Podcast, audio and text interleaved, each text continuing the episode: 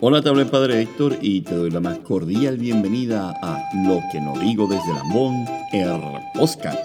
Oye, esta vez el R como que no quedó muy, muy, muy, muy arrastrado.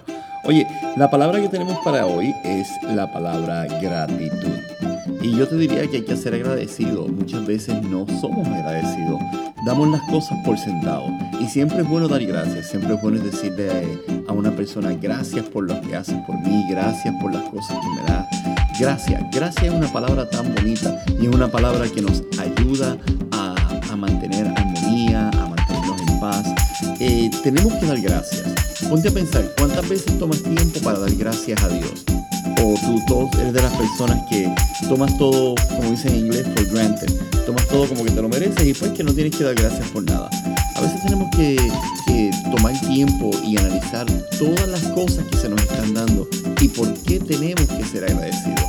Ser agradecidos no es un defecto, es una virtud y hay que ser agradecidos. Agradecidos con las personas, agradecidos con Dios, agradecidos por todo lo que tenemos. Dar gracias es una de las cosas más bonitas que hay.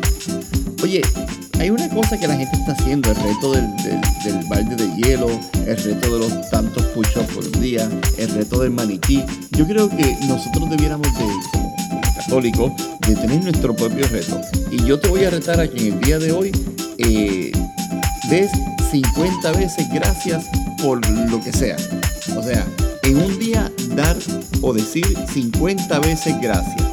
Yo no sé cómo lo vas a hacer, pero sería chévere que pudieras decirle, decir 50 veces gracias en el día de hoy. Gracias a Dios, gracias a una persona, cualquier cosa, inclusive la persona que te dio este, en, el estacionamiento, uno que te abrió la puerta, lo que sea. Cualquier persona o cualquier cosa por la cual tengas que ser agradecido, que puedas dar gracias hoy. 50 veces gracias. ¿Qué te parece? Déjame saber si aceptaste el reto y déjame saber si lo pudiste cumplir. Será hasta la próxima cuando nos escuchemos de nuevo en Lo que nos digo desde Lambón, el podcast. Que tengas buen día.